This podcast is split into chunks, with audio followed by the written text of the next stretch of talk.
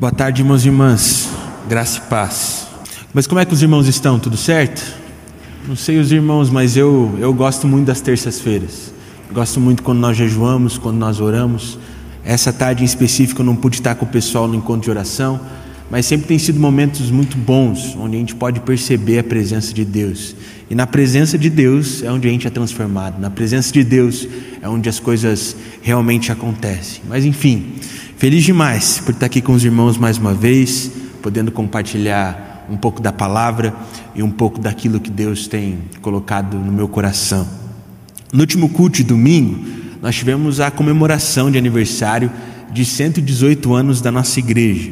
E o Du, a Bruna, a Francine, o pessoal que coordena ali o Ministério Infantil, eles tinham dado uma ideia da gente fazer algo diferente nessa data, para a gente fazer algo diferente para as crianças, para os juniores para que eles pudessem comemorar. E foi exatamente isso que a gente fez. Foi uma comemoração como qualquer outra, foi uma festa mesmo. Foi isso que a gente tentou proporcionar para eles. E sabe, irmãos, domingo ali embaixo no Café e Pique tinha carrinho de pipoca, tinha pipoqueiro, tinha brincadeira, tinha até brinquedo inflável, até mesmo pintura no rosto. Tinha uma mulher que estava fazendo ali pintura no rosto das crianças. Enfim, irmãos, teve de tudo, tudo mesmo até mesmo um mágico. Acontece que o mágico não era muito confiável, não, não era um mágico muito profissional, porque o mágico, no caso, meus irmãos, era eu. E quando a gente estava se programando para fazer essa atividade, a Bruna ela me fez um desafio. Esse desafio era trazer uma palavra com algum tipo de mágica que pudesse ser algo impactante na vida das crianças, que a gente pudesse relacionar ali com a palavra para que elas pudessem ficar impactadas com tudo aquilo. E ela até me passou alguns vídeos de algumas mágicas. E foi aí que eu descobri que mágica é algo muito difícil. Eu descobri que mágica é realmente algo muito complicado, ainda mais para pessoas desprovidas de coordenação como eu. Porque, irmãos, eu não sei nem amarrar o meu sapato direito. Imagina esconder uma moeda na manga em questão de segundos na frente de muitas crianças que estão doidas para perceber o que você fez e estão doidas para que você erre também para que elas possam dar risada. O que eu pude perceber, irmãos, que mágica simplesmente não era para mim, mas eu perseverei. Eu queria cumprir aquele desafio e por isso eu encontrei uma mágica onde eu ia transformar água em vinho. Eu fui lá todo dedicado, comprei todos os produtos que eu precisava, eu separei tudo que eu precisava para fazer a mágica e até terno eu coloquei para parecer ser um mágico profissional. A ideia era mostrar para as crianças que pessoas, elas até podem fazer coisas incríveis, extraordinárias com o que elas têm em suas mãos, mas que homem nenhum pode chegar perto de fazer o que Jesus fez sem usar nenhum tipo de artifício, apenas o poder de Deus. Acontece que como eu sou um mágico inexperiente, a mágica até que deu certo, mas nem tanto porque o vinho, ele não ficou muito escuro, ele ficou meio rosa. E na hora, deu até vontade de falar ali para o pessoal que no lugar de transformar água em vinho, eu fiquei com vontade ali de transformar água em refrigerante e framboesa no meio do caminho. E por isso que, que aquele vinho tinha ficado daquela cor. E sabe, irmãos, eu confesso para vocês que eu fiquei um pouquinho decepcionado. Porque, para vocês terem uma ideia, a mulher que estava fazendo a pintura no rosto das crianças até comentou com a Bruna depois do culto que o marido dela era mágico, caso ela precisasse de um mágico de verdade em outra oportunidade. Enfim, não deu muito certo não, e eu acredito que as crianças não ficaram impressionadas, mas a palavra tocou o coração delas. Sabe, foi bem decepcionante para mim em alguns momentos, assim como sempre é decepcionante quando nós decidimos fazer as coisas com o nosso poder e não pelo poder de Deus. Pois é só pelo poder de Deus que coisas realmente extraordinárias e realmente sobrenaturais, transformadoras, podem acontecer nas nossas vidas. É justamente sobre isso que eu gostaria de conversar com vocês nessa tarde. E para que a gente possa conversar sobre esse assunto, eu convido os irmãos a abrirem suas Bíblias no livro de João, no capítulo de número 14, nós vamos ler do verso 12 ao verso 14. João, capítulo de número 14, do verso 12 ao verso 14. Eu vou ler a palavra na tradução NVT e espero que os irmãos consigam acompanhar essa leitura junto comigo. João, capítulo de número 14, do verso 12 ao verso 14, onde a palavra do Senhor diz assim: Eu lhes digo a verdade. Quem crê em mim fará as mesmas obras que tenho realizado, e até maiores, pois eu vou para o Pai. Vocês podem pedir qualquer coisa em meu nome, e eu o farei, para que o Filho glorifique o Pai. Sim, peçam qualquer coisa em meu nome, e eu o farei. Vamos orar mais uma vez, irmãos? Senhor Deus Pai, nós te agradecemos, Senhor. Te agradecemos porque Tu és um Deus poderoso, Tu és um Deus que nos ama, um Deus que está conosco, Tu és um Deus que está aqui, Pai. E nesse momento nós queremos reconhecer que nós dependemos de Ti, que nós dependemos do Seu poder, que nós dependemos da Sua presença. Por isso te pedimos, venha fazer algo novo em nossos corações nessa tarde. Que o nosso coração, Pai, possa sair daqui cheio com o Seu fogo, Pai, cheio do Seu Santo Espírito para que possamos transformar as nossas vidas e nos tornarmos agentes transformadores por onde quer que a gente vá. Esse é o nosso pedido, essa é a nossa oração, esse é o nosso desejo, e é isso que nós te pedimos. Em nome de Jesus, amém. Irmãos, podem ser bem sinceros comigo. Muito provavelmente, o que mais te chamou a atenção, o que mais fez com que os seus olhos saltassem nesse texto que a gente leu, foi o verso 14, onde Jesus diz bem assim: Sim, peçam qualquer coisa em meu nome e eu o farei. Isso acontece porque muitas vezes em nosso relacionamento com Deus, nós estamos focados apenas naquilo que Ele pode nos dar e não naquilo que Ele pode fazer em nós, principalmente interiormente. Se você olha para a sua vida, se você começar a, se analisar, muito provavelmente você vai perceber que todas as vezes que você buscou se aproximar ou se reaproximar de Deus, era porque você estava precisando de alguma coisa. Talvez você precisava de uma cura na sua vida ou na vida de um amigo, de um familiar. Talvez você estava precisando muito de um emprego porque você estava enfrentando dificuldades financeiras, ou até mesmo você só estava à procura de paz, de um sentimento que você não conseguia ter em outras coisas e só encontrou em Jesus. Enfim, normalmente nós procuramos a Deus e nos aproximamos dele apenas quando nós estamos precisando de alguma coisa, quando nós precisamos do agir dele nas nossas vidas. E eu lembro que quando eu li esse texto pela primeira vez, eu ainda era uma criança. Eu achava esse texto fantástico. Eu achava ele incrível, porque achava que tudo que eu quisesse e pedisse para Deus, consequentemente, Ele iria me dar. Seja um carro, seja uma casa, ou até mesmo uma vitória do meu time do coração. Quando meu time estava perdendo, eu falava: Ó oh, Deus, está escrito lá na palavra, faz meu time virar esse jogo aí que a gente precisa dessa vitória mas não é assim que a coisa funciona.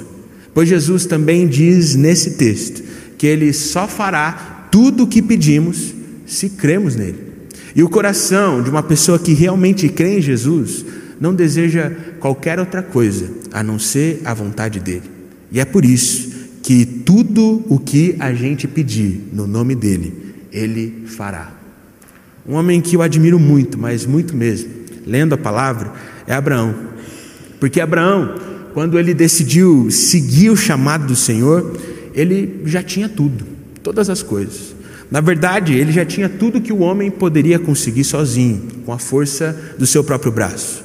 Ele já tinha um rebanho, e esse rebanho era numeroso. Ele também já tinha uma casa, um lugar onde ele tinha se estabelecido.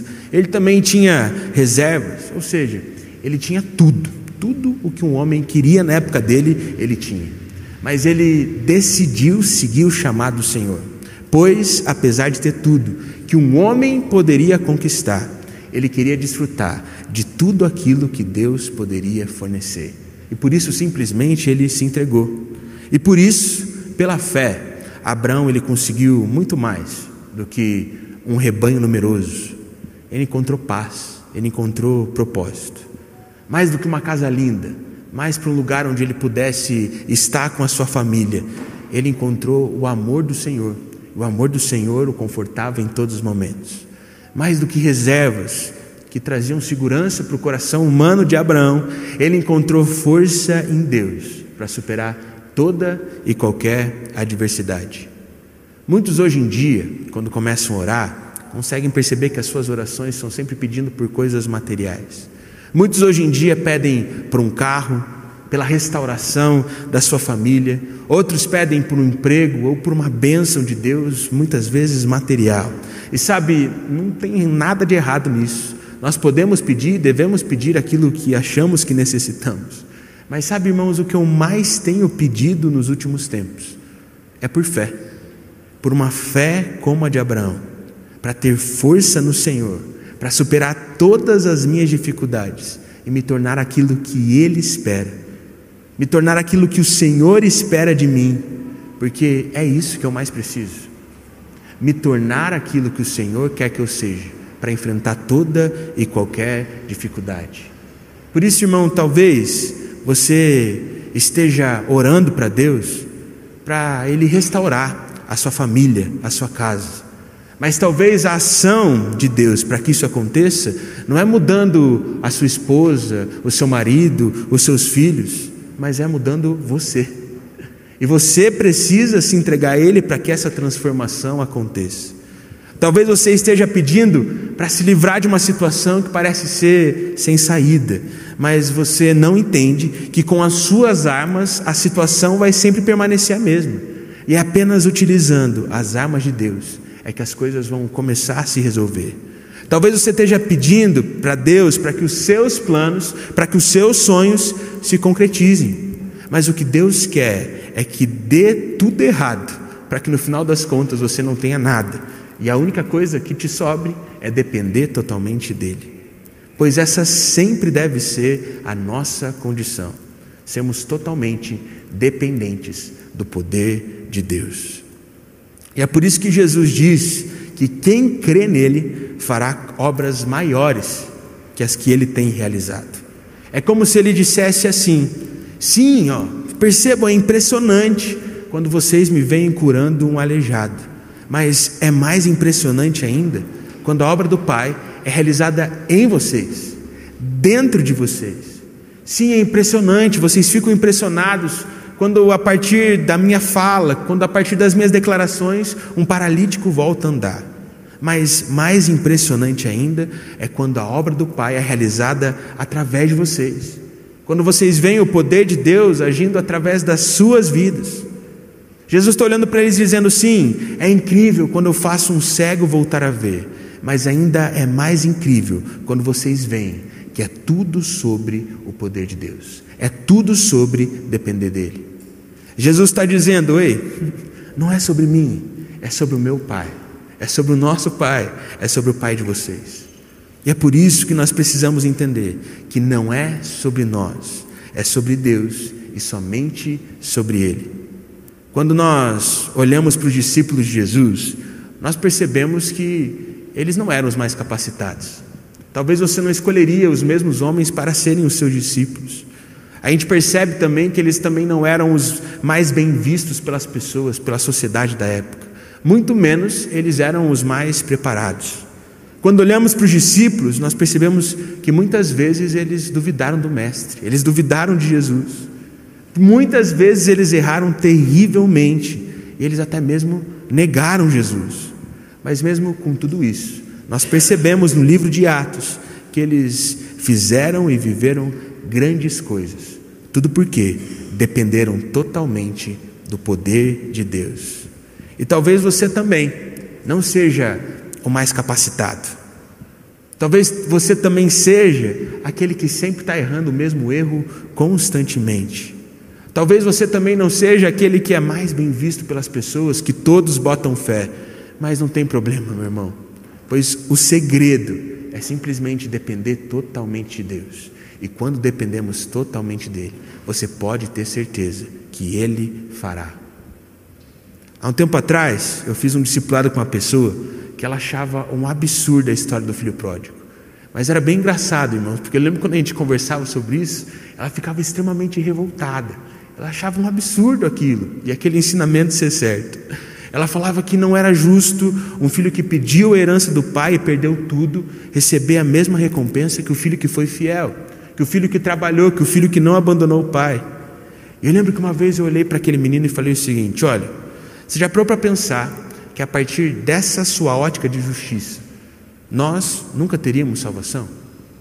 Pois Deus deu o seu único filho, que nunca falhou, que nunca pecou, que nunca cometeu nenhum pecado, para morrer por nós naquela cruz.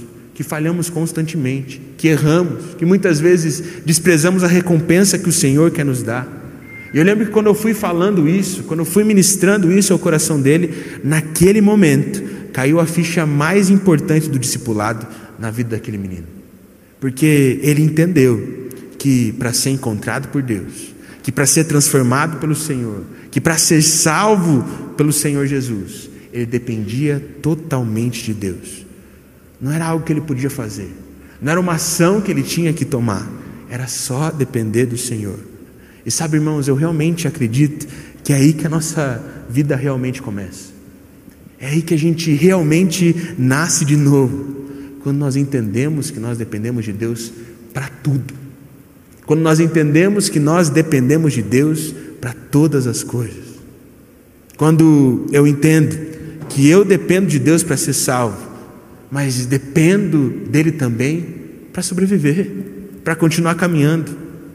Quando eu entendo que eu dependo de Deus sim para ter a minha vida totalmente transformada, mas que eu também dependo dele para coisas extremamente simples, como simplesmente respirar. Quando eu, de, quando eu entendo que eu dependo dele para mudar todas as coisas que estão erradas no meu viver, mas principalmente quando eu entendo que eu dependo dele simplesmente para sobreviver.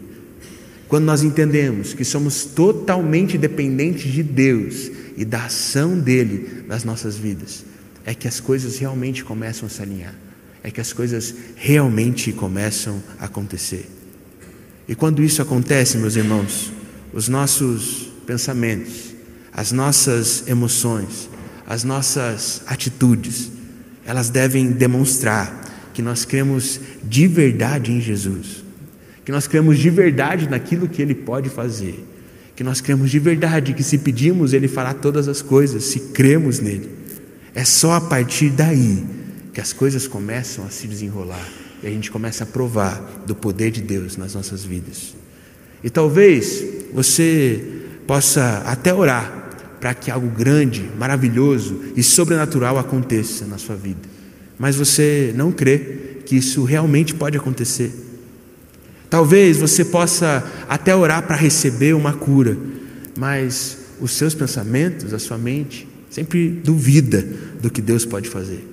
Talvez você até ore para que a vida do seu filho seja transformada, mas os seus sentimentos em relação a ele, meio que mostram que você já desistiu. Parece que Deus não pode fazer mais. Talvez você ore pelo seu casamento, mas você age como se não tivesse mais solução. Irmãos, se não cremos, não tem como o Senhor fazer em nossas vidas, porque é apenas crendo nele, apenas crendo no que Jesus pode fazer, que ele começa a operar em toda a nossa vida. Esses dias eu vi um pastor contando uma história sobre como foi a primeira vez que ele pregou. Ele é um pastor bem conhecido aqui em Curitiba.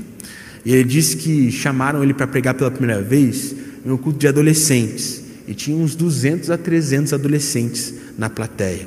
E na cabeça dele, ele tinha preparado um baita de um sermão. Ele tinha plena certeza que muitas pessoas iam se converter naquele dia. Ele falou que ele citou vários teólogos.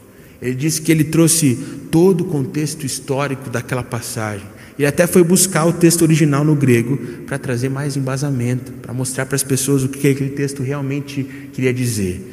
Mas no final da pregação, que durou mais de uma hora, ele fez o apelo e ninguém foi na frente. E sabe, irmãos, eu já tive essa experiência. Eu lembro uma vez que eu preguei numa praça e eu fiz um apelo e ninguém foi.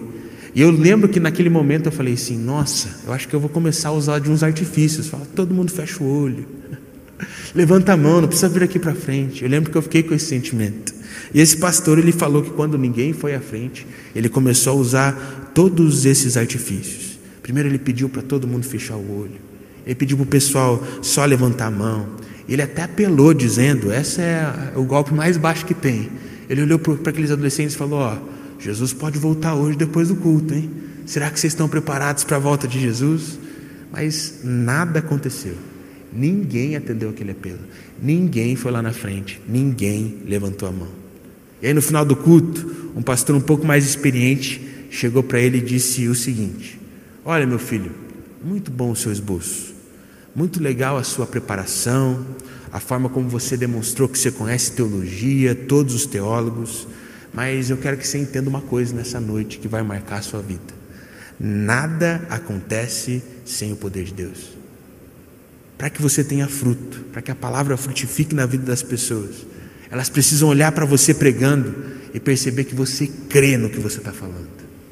Elas pessoas precisam olhar para você e ver que você é apaixonado pelo Jesus que você prega. As pessoas precisam te ver, te enxergar e perceber que você é fascinado por essa nova vida que você vive com o seu Senhor, que você diz que salvou a sua vida. É só quando isso acontece que os resultados começam a aparecer. Ele diz que depois daquele dia ele mudou totalmente a forma como ele pensava pregação, como ele pensava sermão. Porque ele entendeu que ele simplesmente dependia do poder de Deus. Da mesma forma, as coisas só acontecem na sua vida. As coisas extraordinárias, sobrenaturais, maravilhosas do Senhor só vão acontecer no seu viver quando todo mundo olhar para você e ficar claro a partir da forma como você fala, a partir da forma como você age, a partir da forma como você pensa, que você crê em Jesus, que você crê no seu Senhor. Quando as pessoas olharem para você e perceberem a sua busca e verem o quanto você é apaixonada por Jesus. As coisas só vão acontecer quando você mostrar para as pessoas com a sua vida o quanto você é fascinado por viver o que apenas Cristo pode te oferecer. E aí as coisas acontecem. Aí o que parecia ser impossível se torna possível. Aí o caminho é aberto no meio do deserto. Aí o mar se abre e você consegue ver. Porque é simplesmente pelo poder de Deus e pelo que o poder do Senhor pode operar em nossas vidas. Irmãos, vou abrir meu coração para vocês, tá bom? Só tá gente aqui, algumas milhões de pessoas que podem acompanhar isso no mundo no YouTube. Mas minha semana passada foi uma semana horrorosa, assim. Foi muito difícil. Sabe aquela semana que parece que tudo dá errado? Eu quebrei meu celular antigo, comprei o celular novo, esse celular novo quebrou, a garantia não cobria aquilo que eu tinha que gastar, gastei um monte de dinheiro para consertar o celular. Parecia que todas as coisas que eu fazia estavam numa dificuldade tremenda.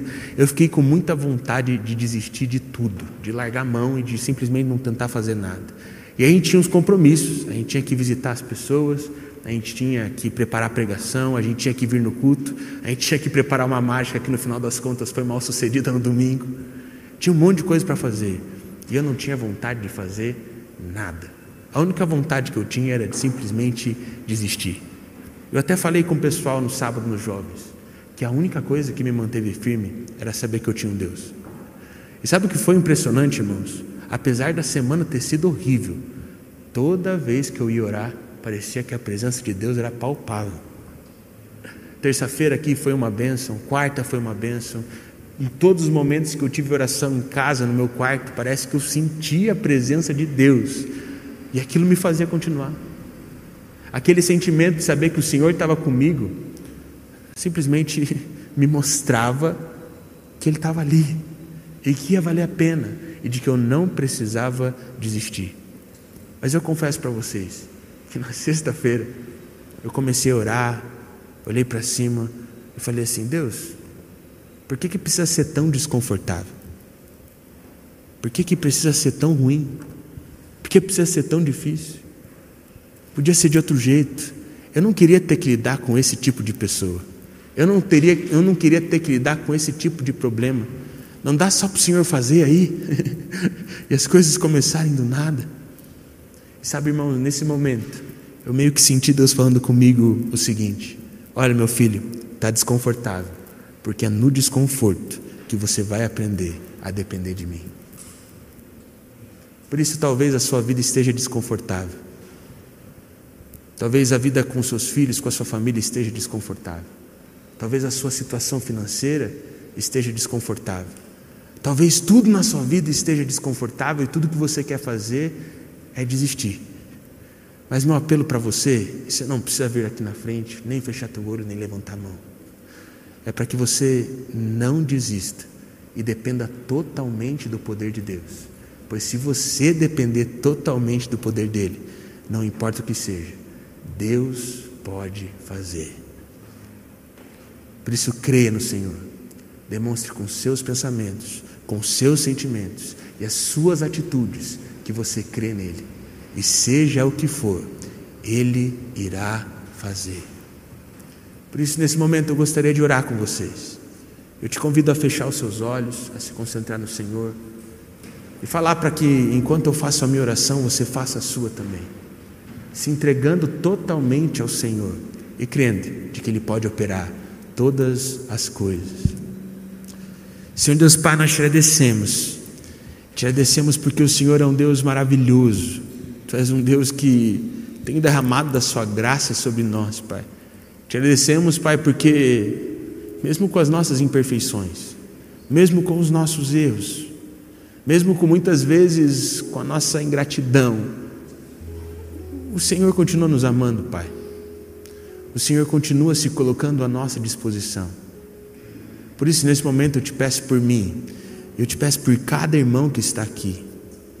Eu peço, Pai, para que o Senhor venha reacender a chama, reacender a chama de sonhos esquecidos, reacender a chama de planos que parecem ter sido destruídos reacender a chama daqueles que oram por algumas coisas que nem acreditam mais que o Senhor pode fazer. Pois nessa tarde nós decidimos crer. Nós decidimos depender totalmente do Senhor. Nós decidimos depender totalmente da sua ação, pois nós sabemos que a nossa única alternativa é dependência. Por isso, Pai, nós declaramos: dependemos de ti por isso, venha fazer aquilo que apenas o Senhor pode fazer, nas nossas famílias, na nossa vida, no nosso emprego, na nossa igreja. Pai, nós queremos experimentar da Sua ação, Pai. Nós queremos experimentar do Seu poder. Nós queremos ver o Senhor agir. Nós queremos ver o Senhor fazendo todas as coisas, porque o nosso coração crê. Portanto, nós não queremos a nossa vontade, mas a Sua. Mas mesmo assim pedimos, Pai, vem escrever uma nova história nas nossas vidas e vem com poder falar aos nossos corações, para que não possamos desistir, mas permanecer firme em Ti, para que o Senhor possa fazer todas as coisas que são necessárias.